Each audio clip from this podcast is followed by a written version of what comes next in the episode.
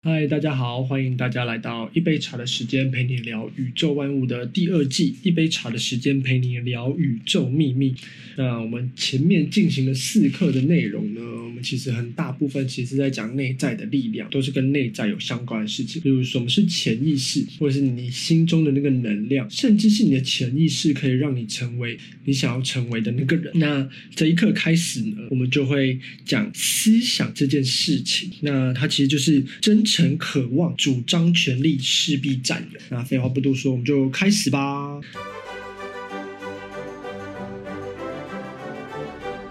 那这章的一开始就说了，人类的精神生活中呢，潜意识至少占据了百分之九十，这种主导性地位不容忽视。有些人不懂得潜意识的巨大威力和影响力，他们的生活和生命也就因此而受到了限制。只有我们在生活中正确的对待并且引导潜意识。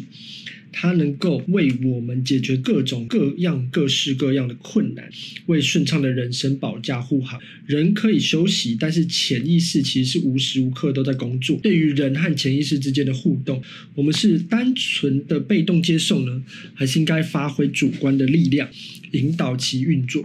换句话来说，我们是应该积极主动的把握住自己命运的方向盘，提前预知防范可能的风险，还是随着命运的潮水，任自己在机遇中漂流呢？那这里就可以，呃，大家听完前面四课了嘛？你听完前面四课，你听到这样的问题，你觉得应该是怎么样回答？怎么样才是正确答案呢？我觉得读书很大一部分，其实就是我们应该要时时刻刻去想这件事情。所以众所皆知，精神存在于我们肉体的每一个部位，受其牵引和影响，而牵引力和影响力的根源，就是我们面对某一个课题。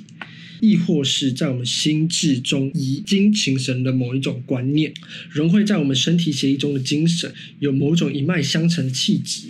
这就是所谓的遗传，它是我们先人对于自身经历的一种反应，表现出一种永无止息的生命力量。一旦我们正确的理解这一点，我们就能正视自身暴露一些令人不悦的小毛病和弱点，也就能够利用自身的主观能量去加以改变，让自己的自身得以提升。我们的主观能量就表现在保留并发扬自身遗传下来好的正向的性格特点，隐藏或是修正、摒弃那些不好、容易招惹非议的性格特点，这里呢，其实就是在讲说，我们其实应该用主观的意识去操控。去改变，去让我们习惯，因为前面其实就有讲过嘛，主观的那些潜意识啊，或是我们经历的那些经验啊，其实都是我们来自逻辑的判断。当我们逻辑判断结束之后，我们就会进入到潜意识，变成我们的一个习惯，进而变成我们内在的和谐，是我们内中内在心目中最强大的那个力量。那这样也回答到前面的问题，也就是说，如果你应该发挥主观的能量，去改变你潜意识的那个习惯。你主观应该要每一天去想一下，去控制自己，去遗留好的，包含太阳的暖风啊，我们前面讲的那些开心的情绪啊，那我们应该要摒弃那些在主观上不好的事情。进而变成一个让我们的潜意识可以发挥它最大功用的一个流程。由此我们可以看出，我们自身的意念性的精神绝不是简简单单的遗传而已，而是我们所处的家庭、事业、社会环境综合的结果。在这个作用的过程中，还有无数的人以及他们的想法、思想感染着我们，众多的直接或间接的经验启发着我们。当然，其中也不乏一些我们自主的主观思考，有选择性的对待。然而，就在我们坦诚面对这一切经过，我们几乎是没有加以检查或考虑。也就是说，在我们的环境周围啊，就是之前我们说，就你周围的五个人的财富加起来平均就是你的财富，你有可能会呃显显化出来财富。那其实跟你的意识有关，你接触到什么样的事物，你接触到什么样的环境，那个主观的感觉就会影响到你潜意识的作用。所以，亘古以来，我们人类得以创造再生自身的方式的泉源，也正是于此。昨天的思。思考成就今天的我，而今天的思考必将引导和塑造明天的我。这就是应验在人类的引力法则，它回馈给我们的只是我们的自身，而绝非其他。这个自身就是我们思想的产物，不论中间是否有意识的作用。我们绝大多数人都在无意遵从这个法则创造的自身。他这里就说，如果你不去操控你的主观呢、不去发挥你主观能量去引导。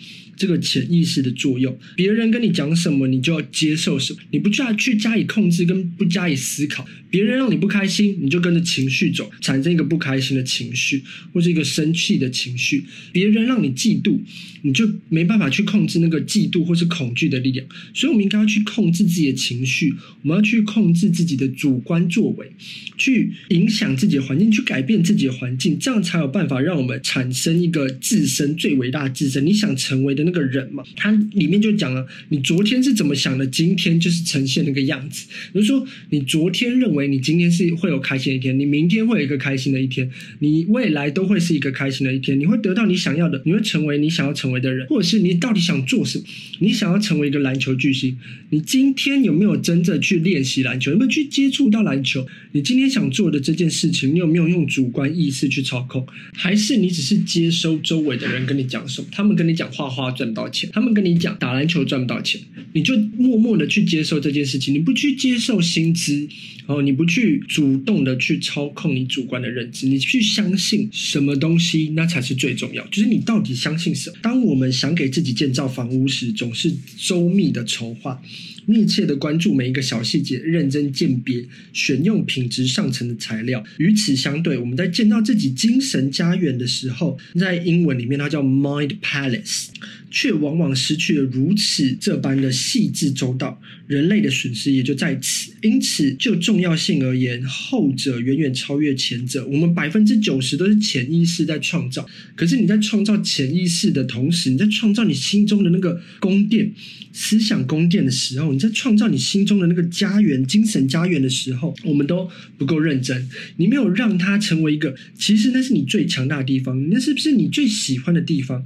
是不是影响到你整个面对生活的一个细致问题的具体观点和整个态度？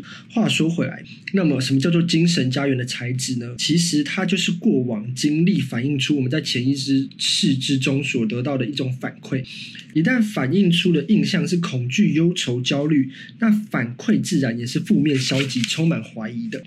这就意味着，我们今天要拿来建造我们的 my mind palace，就是精神家园的材料，或是思想宫殿的材料，其质地无疑也是负面的、腐烂的。这对我们生活没有任何好处，只会将生命淹没在痛苦还有怨恨之中。我们不甘心，我们用尽全力去改造，耗费心力，只为了让它看起来好一点点。反过来说呢？一旦我们勇敢、坚定、乐观向上，主动向一切不良不利的观念挑战，主动摒弃或者是去改造它们，长此以往，我们留下的精神材料绝对是好的。有了这个基础，我们甚至可以自主选择想要营造的色彩，想要去让它恒久坚固，经历风雨不褪色。我们大可以信心十足的面对将来。精神有了好的栖息之所，还有什么好疑虑的呢？大胆的往前走就对。以上说的种种，都是从心理学的角度度。来讲，都是摒弃猜测和理论推导的事实，没有任何神秘的色彩，道理确实简单，让人一目了然，领会于心。我们因此得到了告诫。精神家园的建设不可偏废，需要用心经营、持久关注，让它的氛围充满阳光、温馨、整洁的气息。这对我们的生活中的全面进步绝对有不可小觑的影响力。只有我们专注完成精神家园的基础建设，我们才能够在此拥有用剩余的上层的材料来去建筑我们理想的天地。在这里，我们就用一个美好的比喻：有一个良田美地，那里有着庄稼田园，有清澈的流水，有坚实的木材，举目望去宽阔无垠，还有一座豪华大厦，里面呢有很多名贵的字画，极尽奢侈的家具摆设，应有尽有。作为财产的继承人，唯一要做的就是心无旁骛的行使继承权，占有并且使用这些配置，不让它闲置。美好的存在一旦被荒废，那就等于无情的被放弃。在人类的精神领域，确实也存在着一处房产，而你就相当于那个房产的继承人。你大可以无所顾忌的去适应，使出浑身解数，发挥自身最大能量去掌控它。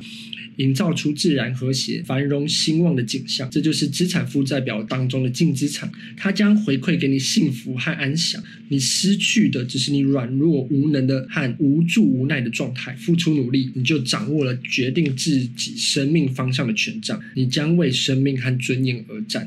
要顺理成章的去享受这种丰厚的财产，不要吝啬的放迈出步伐，真诚渴望，主张权利，势必占有。三点一线的终点是你所契及的美好家园。平心而论，迈出这三步对你而言并非难事。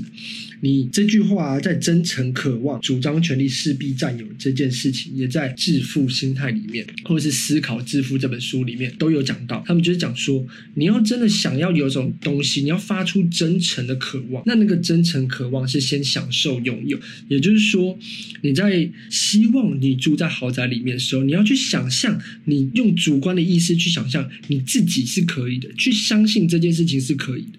那个是你最伟大的梦想，那是你最终的目表你真诚的去渴望这件事情，但是你不并并不是散发匮乏，不是说哦好想要，而是我住在那里面，我会很开心。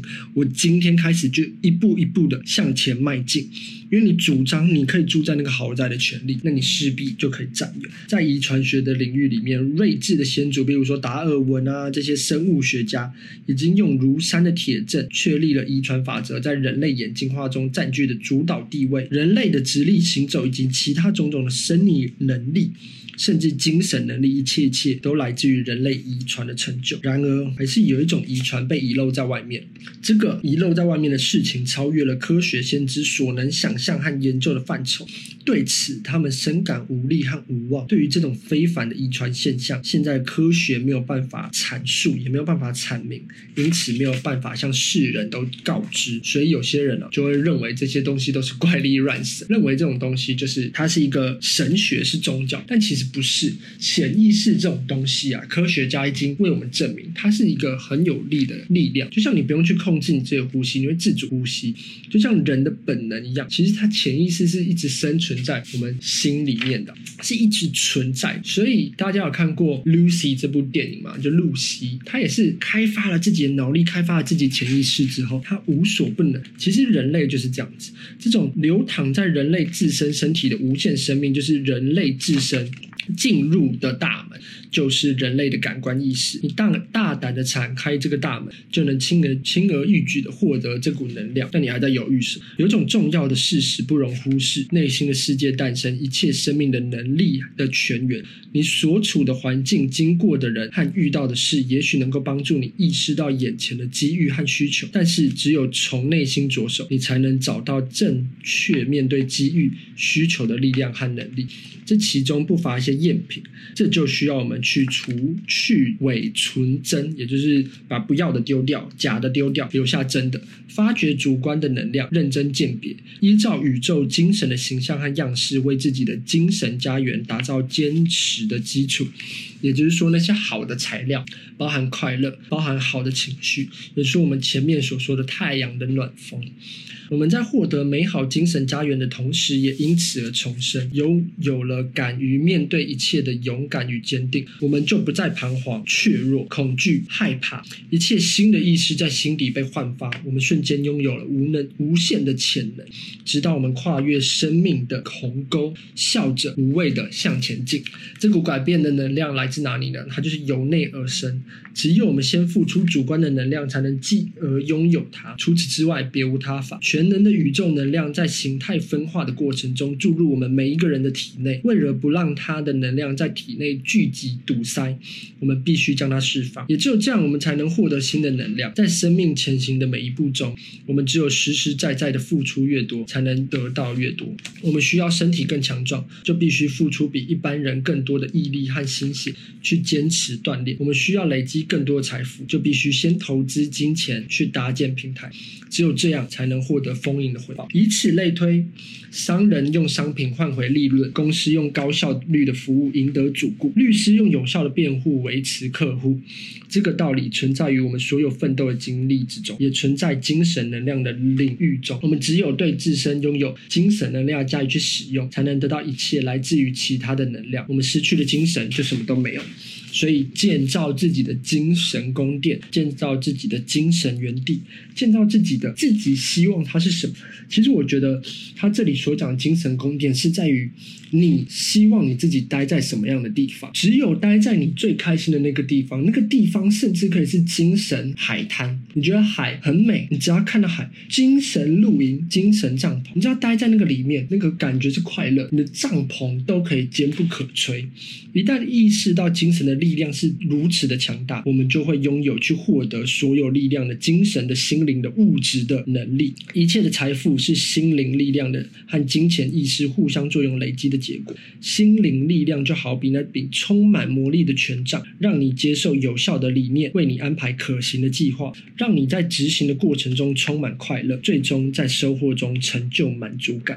我觉得这句话真的是非常非常令人醒思的一句话。他说：“所有有的金钱意识，你觉得你可以看到什么样的金钱？它其实就是你这一生当中可以显现在你生命当中的权利。”也就是说，你如果这一生当中，你就认为啊，好吧，我就只能工作，这是你主观意识的想象。所以它其实是一个，它其实是一个，我们用一个世俗的话来说，就是你如何去控制你自己的人生，你这一生当中就可以赚多少钱。举例来说，如果你这一生都认为投资这件事情，你没有去了解，它不在你的舒适圈里面，你觉得这件事情它就是这样子做，所以你一生当中没有办法跨出自己的舒适圈去接触投资这件事情。你就一辈子只能做这样的工作，就算你能力再好，你遇到再好的老板，你一个月最多好，老板给你十五万，已经算很多了。可是你没有把这些钱拿去投资，那终其一生，你能显化出来，不管你想的再好，它就是这样。你你内心想住豪宅，可是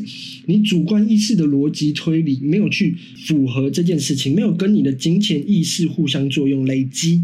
那你就不会有你想要的结果，你就不会有你在收获中成就的满足感，你就不会获得你想要获得那个东西。所以，你的主观的那个想要、渴望的拥有，你应该是要去踏出的那一步。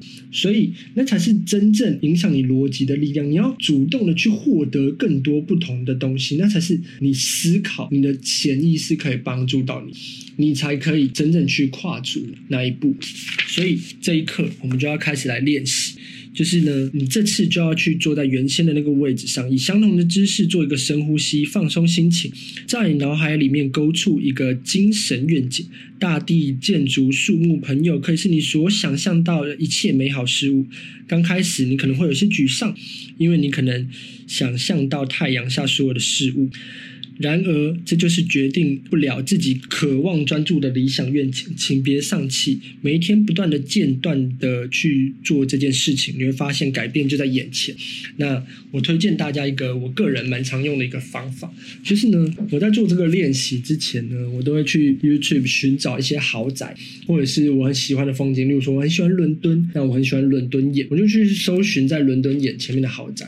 我就想象自己住在那里面的样子，所以我每天都会想象啊，我是在伦敦眼前面办公，然后或是我是在伦敦眼前面跟我的家人朋友们玩，那那个想象就会比较具体，就你就更能知道说，哎，我的原来是在做这件事情。那你只要每天去看那个影片，然后在睡前或者是在每天早上的时候去想象那个你坐在那边工作的场景，然后你每天都是看着这个画面，甚至你就把那个你会看到的画面放在你的电脑的桌布，让它成为你每天想要去显化的那个事情。那你明天睡觉前的时候，你就可以更想象的那件事情。以上就是这次想要推荐给大家的一个课程，那我们就下堂课见喽，拜拜。